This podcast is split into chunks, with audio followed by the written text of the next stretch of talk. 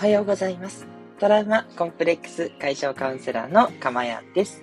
え今日もこの音声を聞いてくださって本当にありがとうございます。心より御礼申し上げます。えこの音声を収録している日時は2022年7月14日木曜日の午前6時40分台となっております。いや今日はようやく早めに始めることができました。いやなるべくね、早く皆さんにね、お届けできるように、これからも頑張っていきたいと思います。よろしくお願いします。はい。えー、っとですね、東京は、あの、昨日はもう雨雨の一日でしたね。夜はね、ちょっと上がったんですけど、もうほとんどね、雨という感じで、もうだけどムシムシね、暑いね、ちょっと不快な一日でしたね。皆さんどうでしょうか？いやー、私は雨とね、この蒸し暑さなのか、もう全然 全然元気が出なくて、いやー、昨日はもうね、本当にまたまたお休みお休みの一日でございました。ね。なかなかね、こう、もっとね、いろいろやりたいことあるし、やりたいと思うんですけど、まあ、いかんせんね、ちょっとそんな状況で、子供たちもね、もういろいろ、あの、ぐったりという感じなんで、まあ、そういう時期ですね。はい。まあこの季節の変わり目、まあしっかり休んでやれというふうに言われてるのかなということでね、えー、自分で言った通りしっかりと休んでいきたいと思います。はい。なのでね、今日はね、ちょっと幾分か元気なので、まあ、とはいえ無理せず行きたいなと思います。皆さんもね、意外とね、暑さとか、ね、雨とかで体力奪われますので、ぜひぜひね、あの、ご自身の体調に十分、あの、敏感になっていただいてね、え今日もね、ちょっと敏感という言葉が入ってますけども、ね、すごくそういう、あのー、いろんなことをキャッチしていく、自分の体のね、状態をキャッチしてていくってすごく健康のためにも大事ですので、ぜひぜひね、意識していただきたいなというふうに思います。はい。えー、この放送ではですね、えー、今の私の癒しの声を聞いていただく幸せと、それから一つテーマにえー、沿ってお話をしていきますので、それをあなたが知って、自然にね、実施するようになって、未来も含めてずっと幸せになっていく、そんなプログラムを放送しております。もちろん、いつも言ってる通り、幸せは人それぞれですので、あの、こういうね、幸せだっていうのを押し付けるつもりは一切ないんですけれども、あの、私が思ってるのは、やっぱりこう、気持ち、メンタル、うん、そこが幸せになっていくっていうこと、で、それが幸せに感じられる状況を作れれば、おそらく多くの方がそれで幸せなんじゃないかなって思ってます。心の中でいろんなね、問題を考えたりとか、こう、悪いこととかネガティブとかね、そういったことでこう辛くなっちゃったりっていうところ。それから当然ね、現実面でのお金がね、来る、ないとか、あの、嫌なこと言われるとかね、いろいろあると思うんです、現実のリアルでも。ただ、その物理的な嫌とかうまくいっていないっていうことが、結局気持ちにね、反映されると、やっぱり不幸せになったと思うんですよ。そうじゃなくて、周りから言われたりとか、お金がないとしても、そこをどう捉えるかによって、幸せになれるっていうのは十二分にあると私は思っているので、逆にね、あの、物理的なものっていくら満たされてもね、欲望って果てしないので、そう、あの、すごい幸せっていうとこまでね、いけるかっていうと結構ね、ハードル高いし、うん、そこ多分ね、追い求めても、結局、えっと、満足はしないんじゃないかなと思っで、それよりも、もう私は今ほんとそんな感じなんですけど、もう気持ちが幸せなんでね。もうそしたらもう、それってどんな状況になっても幸せになれる。っていうことなんで、強い幸せなんですよ。ね、こうなっていただくために皆さんに毎日ちょっとずついろんなお話をしている。そんな放送でございます。よかったらですね、あの、そこまで長い時間になりませんので、お話聞いていっていただけると嬉しいです。さて、今日のテーマなんですけれども、今日は抵抗感に敏感になる。抵抗感に敏感になるというね、お話をさせていただきたいです。はい。えー、抵抗感、どんな感じでしょう？例えば、自分の中で何かをしようっていう時に、ああ、めんどくさいなとか、ああ、やりたくないなとか、ああ、しんどいな、みたいな。こういう気持ちが中に生まれているかどうかですね。これね、結構感じるのは得意な人多いんじゃないかとは思うんですが、あの、意外とね、こういったところを感じずに、てか感じてるんだけど感じないという前提にして、いろいろ頑張っちゃう人って多いんですよ。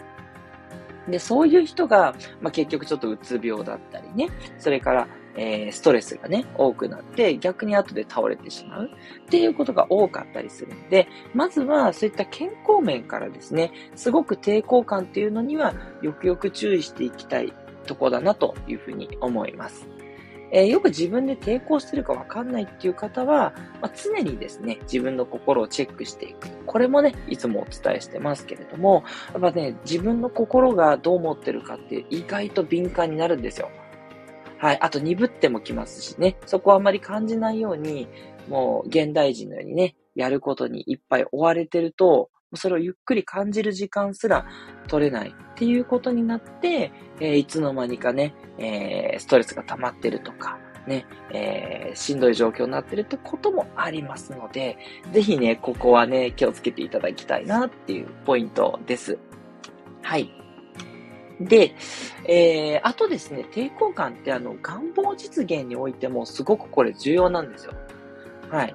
なんで自分ってこうだなと。えー、自分ってこうすごい人ですとか、自分ってこういうこともできちゃう人だっていうふうに潜在的にね、思っていると、えー、それって願い事ってもうすごく叶いやすくなるんですけど、っていうのはもう自分がそう思ってるから、思ってるともうそれがそのまま現実になっていくんですね。実現していくです。はい。で、これが自分の中で嫌とかね、いや、無理でしょうってどっかで思ってると、それは無理だなっっていう現実になっちゃうんですね。自分が無理だと思ってるからですね。そう。だからこれね、抵抗感って願望実現でもすごく重要で、抵抗感が出てきてしまったら要注意なんですね。抵抗感が出るイコール潜在意識ではそれはできないとか、無理だとか、しんどいものだって思っちゃってるんですね。そう思っちゃったらそう思ってる現実が出てきちゃうんで、はい。この抵抗感っていうのはすごくね、えー、これから幸せになるために、えー、すごく必要な、えー、ものだというふうに私は思っていて、すごく気をつけてます。抵抗感が出てきたらちょっと休むとか、あ、このちょっとお伝えしてるんですけど、じゃあどうしたらいいのっていうね、でも抵抗感なんてね、きっと誰にでもあるものだと思うんですよ。で、そこを乗り越えて頑張っていきたいじゃないですか。ね、やりたいことがあれば。じゃあそれどうしたらいいのっていうことなんですけれども、私のおすすめはですね、抵抗感が出ないレベルで最大限にご理想的なことをやるっていうのがいいんですよね。はい。抵抗感が出ないレベルですね。あ、ちょっとこれ大変だな、でもできるなっていうのは、これは抵抗感に入らないんで、そこはね、ぜひね、あの、頑張ってやっていただく。頑張ってやることを否定してるわけではないので、ぜひ頑張っていただいて大丈夫なんですけど、頑張ってやるの時に、よし、やるぞって、うん、なんかでもね、これちょっといろいろあるけど、でもやったら、てかやれるしっていうね、その感じは大丈夫です。ただ、あ、これか。まあ、やりたくないけど、ね、やるしかないしな。そうだよな。まあ、そうだね、やるか。っていう感じで、ぐじぐじぐじぐじ言ってるような感じ。これはですね、ちょっと危険信号ですね。うん、そのレベルは危険信号。で、それでもやんなきゃいけないことってあるじゃないですか。で、でその時にいつもお伝えしてるように、自分の好きなことに転換するとか、ちょっとは役に立ちそうだなって思うとか、あとは、あの、抵抗感が出てもですね、これ後でマインドフルネスになればやることができるとかね、そういうふうにね、思ってやるっていうことはできるんで、それをやれば今度そっちの現実になりますから、最後の例えばそのマインドフルになれば自分はできるって知ってる。今は抵抗があるけどできるんだっていうふうにやれる。で、実際やれると思うんですけど、そうなると、抵抗があってもできるっていう現実を引き寄せてくるので、できる自分です。だから大丈夫なんですね。そう。だから抵抗があってもそのままマイナスの状態でやってしまうと、おそらくそういうことがいっぱいで嫌だけどやるしかないっていう、そういう現実がどんどん出てきちゃうんで、そう、これはね、どっかでひっくり返した方がいいですね。はい。で、あの、だと大事なことはですね、あの、今理想って言ったんですね。つまり、えっ、ー、と、確かに今できるかどうかわかんないけど、まあ、これぐらいできるよと。大丈夫だ。っていうふうに思うっていうのは、これ現実とは違いますよね。うん。例えば、あともう1時間ぐらいなら勉強できるっていう時に、今はそこまで勉強ができないっていうところかもしれないんですけど、その現実には引っ張られないようにしてくださいね。いくら抵抗感に敏感になってってお話をしてますけど、現実に引っ張られちゃうと、今の現実通りの現実がずっと続いちゃうので、それが幸せならもちろん OK なんですけど、そうじゃないとしたらそれはちょっと要注意なので、あの、抵抗感はない最大の理想ですね。はい。理想を追い求めてください。だけど、理想を追い求めるんだけど、そこに、いや、どうせ自分それ無理だしっていうのが入ってるとダメっていうことなんで、はい。そこにならない最大限の理想ですね。どうかな？これ伝わってるといいんですけどね。はい。頑張るなって言ってるわけじゃないんですよ。ただ、頑張りすぎちゃうと、やっぱり、あの、抵抗感が出てくるんで、ちょい頑張るぐらいね、もういつもの話なんですけど、ちょっとね、ちょっとやる、これならできるよ全然っていうところをね、やって、現実を少しずつ変えていくっていうのが一番のおすすめですね。はい。それからですね、あと、じゃあ抵抗感が出てきた時っていうのは、これどこから抵抗感が来るのか。うん。どこから抵抗感が来るのかを探っていきましょう。はい。で、えっ、ー、と、ただ慣れていないから不安。うん。えー、こんなのできるのかなっていう不安の場合は大丈夫です。その場合は勇気を出してね、やってみてください。割とできます。はい。割とできます。ね、絶対とは確かに言えないんだけど、意外とね、やってみたら、まあ、最初は大変かもしれないんですけど、慣れたら結構ね、あとこんなもんじゃんっていう感じでね、できちゃうもんなんですよ。はい。だんだんと楽になりますから。はい。っていうのを私はもう強く信じてるんで、はい。最初大変だけど、やったらだんだん楽になるっていう現実ばっかり引き寄せてます。はい。ほんとそんな感じでね、どんどんどんどん壁がね、なんかなくなってってる感じなんで、最近。そう。もう全然ね、あの、まあ、何も大変じゃないとは言いませんけど、なんかそういう現実なんで、まあ、常にやっぱ抵抗感をね、取り除くレベルでやるようにしてるっていうのはやっぱり大きいと思うんですね。はい。で、私の最近は、この二つ目なんですけど、やっぱ疲れてるのかなって感じですね。普段だったら全然、はい、やりましょう、つってマインドフルに、つってできちゃうんですけど、なんかね、おかしいな、なんかやりたくないとか、ちょっと休もうかっていう心の声がずっと聞こえてきて、多分これ疲れてるとか体調っすかね。はい。なので、この場合はもうやっぱり休むしかないんですよね。私も昨日は多めにね、パワーナップって言って短いね、寝る時間っていうのを多く取ったり、瞑想をずっとやったりとか、ね、いろんなことしました。まあ、それによってね、多少は作業できるんですけど、まあ、多少作業してまたね、またちょっと、いやちょっとやりたくないっす。ちょっと仕事とかね、ちょっと学びとかやりたくないんですって出てくるんで、あ、そうですか。じゃあもうちょっと休みますって言って で、美味しいもの食べてみたりとかね、そう、あの、いろいろ子供とね、ちょっと、あの、遊んでみたりとか、いろいろやったんですけどね。うん、うまくいかない。そんな時もあると。はい。で、ここでも、まあ、うまくいかないよね、自分なんてって思っちゃうと、そういう自分になっちゃうんで、うまくいかない日もあるけど、まあ、ちょっとずつ良くなるよねっていう、この、この感じ。それで無理ないじゃないですか。で、ちょっとずつ良くなるだったら皆さん自分の中でそりゃそうだって思えると思うんで、そうするとね、ちょっとずつ良くなる現実を引き寄せていくんで、これがね、やっぱり私的にはおすすめだなと思います。そして、すいません。えっと、三つ目。どうして抵抗が出てくるのか。一番大事なことは、自分のやりたいことじゃないんじゃないかっていう、これですね。はい。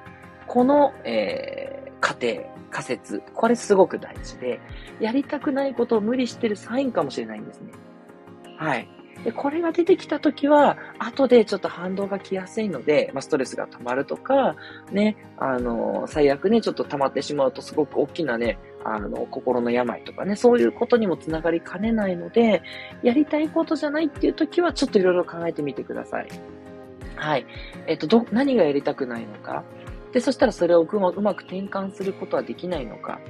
であれもこれもやってみたけど、どうしてもやりたくないっていう場合は、ちょっと上司とかに相談して仕事のやり方を変えてもらうとか、例えば家事とかだったら、なんとかこう、旦那様とか奥様に代わりにやってもらえないかっていうふうに相談してみるとか、まあその、そうするとね、なかなか相手も大変だと思うので、その代わり私これやるからとかね、自分これできるから、みたいな、俺これやるからさ、みたいな。そんな感じで、あの、やりたくないことはなるべく他の人にお願いすると。はい。それがね、いいんじゃないかなって思います。はい。私、あのもう今はね、あの、家事とかも、あの、いろいろね、勉強の音声聞きながらやるんで、全然できるようになってるんですけど、やっぱ唯一ね、水回りの仕事水回りの仕事って、あの、なかなかその、イヤホン聞きながら、例えばお風呂場とかね、あとお水も飛び散るとかあるんで、結構ね、難しいところもあって、あの、水回りのそう、あとお水の音がうるさいと、音が聞こえないとかね、あるんで、水回りだけね、あの、外注して、あの、ヘルパーさんに来てやってもらってるんですよ。はい。なんでお金かかるんですけど、でもお金かかる分、すごくね、丁寧にやっていただけるのと、その2時間、3時間っていう水回りの仕事を毎週1回やってもらうんですが、その時間が私にとっては休める時間、そして他の仕事ができる時間になってるんで、まあ、結構大きいんですよ。はい。だから、お金はかかるんだけども、その分のリターンっていうのがあると思えばですね、思い切って外注っていうこともすごくおすすめです。ね、副業だとね、そういうことやってる方も多いと思うんですけどね。はい。自分にやりたいところだけやるっていうこともね、全然わがままじゃないので、大事なことなんで、うまくね、調整してほしいなって思います。はい。ということで、いかがでしたでしょうか？今日は抵抗感に敏感になるというこで、はい。あんまりね、語られてないかもしれないんですけど、まあ、引き寄せの法則とかだともうよく出てきますし、で、私的に、まあ、そこだけじゃなくて、ね、現実全体、抵抗っていうのはいろんなことが起こるんで、えっ、ー、と、逆にね、それを味方につける。抵抗感をうまく活用していくと、ね、すごくまた生きやすくなってきますので、お伝えしたいなと思って今日はまとめてみました。はい。私的にはね、結構今回自信があるんですけどね、どうですかね。いいなと思った方は、いいねを押していただけると参考になります。では、皆さんのメッセージを読んでいきましょう。なずきひとりさん、いつもありがとうございます。ね、そしてね、なずきひとりさん、あの、いつも一人様のね、活動をね、されてるってお話ししたと思うんですけど、なんとですね、インタビューを受けられて、記事がね、載ってるんです。ね、なので気になるよっていう方はですね、ぜひぜひね、なずきさんにアクセスしていただきたいと思うんですけれども、えー、おはようございます。キラキラキラキラ。長崎は今晴れですが、お昼頃から雨のようです。ということで、あ、この後ね、ちょっと、あのー、斜めになっていくっていう感じですかね。あ、であれば洗濯物とかね、十分気をつけていただいてね、え、先取りしてね、そうやって、え予測も得ていらっしゃるっていうこと、さすがでございますね。いやいやいやいや、ありがとうございます。そして、ヨシムさん、おはようございます。えー、水戸は曇りです。ということで、あ、そっか、ヨシムさんも水戸なんですね。ね、さやちゃんさん、虹色マークのさやちゃんさんもね、えー、水戸にね、住んでらっしゃるんですけど、いやー、近いですね。え水戸は曇りということでね。はい。東京もね、そうもう雲一面覆われてて、雨かもしれないみたいな予報になってますのでね。ね、十分雨になるかもしれない。お気をつけください。よしむさんもいつもありがとうございます。えー、そして、スコアさん、えー、おはようございます。曇りです。今朝は寝坊してしまいました。バタバタしてます。ということで、すいません。バタバタしてるのに音声聞いてくださって、もう、マジ神ですね。ありがとうございます。ね、あの、無理されずにね、あの、後で録音残しておきますからね。はい。あの、寝坊された時は、あの、本当無理されなくて大丈夫ですのでね。でも嬉しい。その気持ちですね。それでもね、この放送だけは聞いてから出社されたい、お仕事されたい、家事されたいってことですよよね。いやー、泣けてくる、スコアさん。ありがとうございます。嬉しいです。ね、元気のパワーをいっぱい送っております。ぜひぜひ受け取ってください。ということでね。長野からね、参戦してくださってるスコアさんでした。いつもありがとうございます。あ、そして、虹色マークさやちゃんさん来ました。ね、水戸でね、え幼稚園を経営、運営されているさやちゃんさん。えかまやさん、ハートマーク、皆さん、おはようございます。ハート2つ。ヨシムさん、水戸なんですね。ビーチのマークということで。ね、本当に、あ、びっくりしました。そっかそっかっていう感じでね。ね、水戸つながり。ね、やっぱり納豆はたくさん食べられるんでしょうかっていうね。いや、あんまり言っていいのかわからない質問をね、最後に投げかけますけれども、私納豆超好きなんですよ。まあ今もね、冷蔵庫に入ってますけど、もう納豆とにかく元気っていう感じで、ね、あの、最初は、うわ、こんなの無理と思って小学校3年生の時に思ったのをまだ覚えてるんですけど、なぜか好きになって、旨味がすごいじゃないですか。ね。やっぱりね、水戸といえばごめんなさい、納豆でして失礼いたしました。海楽園とかね、いろいろあるんですけどね。そう。でも納豆、本当に水戸のおかげと思ってね、いつも感謝感謝でございます。はい。すいません。よくわからない あんなとこ行っちゃいましたが。えー、スコアさん、ワーンということで、えっ、ー、と、大丈夫でしょうか？ね、ちょっと気になりますが、ね、あの、本当に、あの、そういうことがあってもね、きっと、あと、ね、えー、立て直せば全然うまくいくと思いますから、ね、そのように信じてね、えっ、ー、と、うまくいっていくといいなと思います。スコアさん、ありがとうございます。あ、そして吉野さんから、水戸なんです。晴れマーク。で、納豆好きです。ニコニコハート。やっぱそうですよね。いやー、いいですね。やっぱ本場は違うのかな？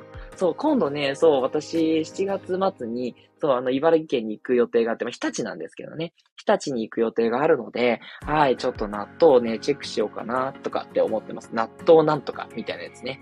ね、なんかいろいろと楽しそうですよね。少し時間があるので、水戸にもちょっと皆さんね、よしむさんとさやちゃんさんに意識を送りながらね、行ってきたいなと思います。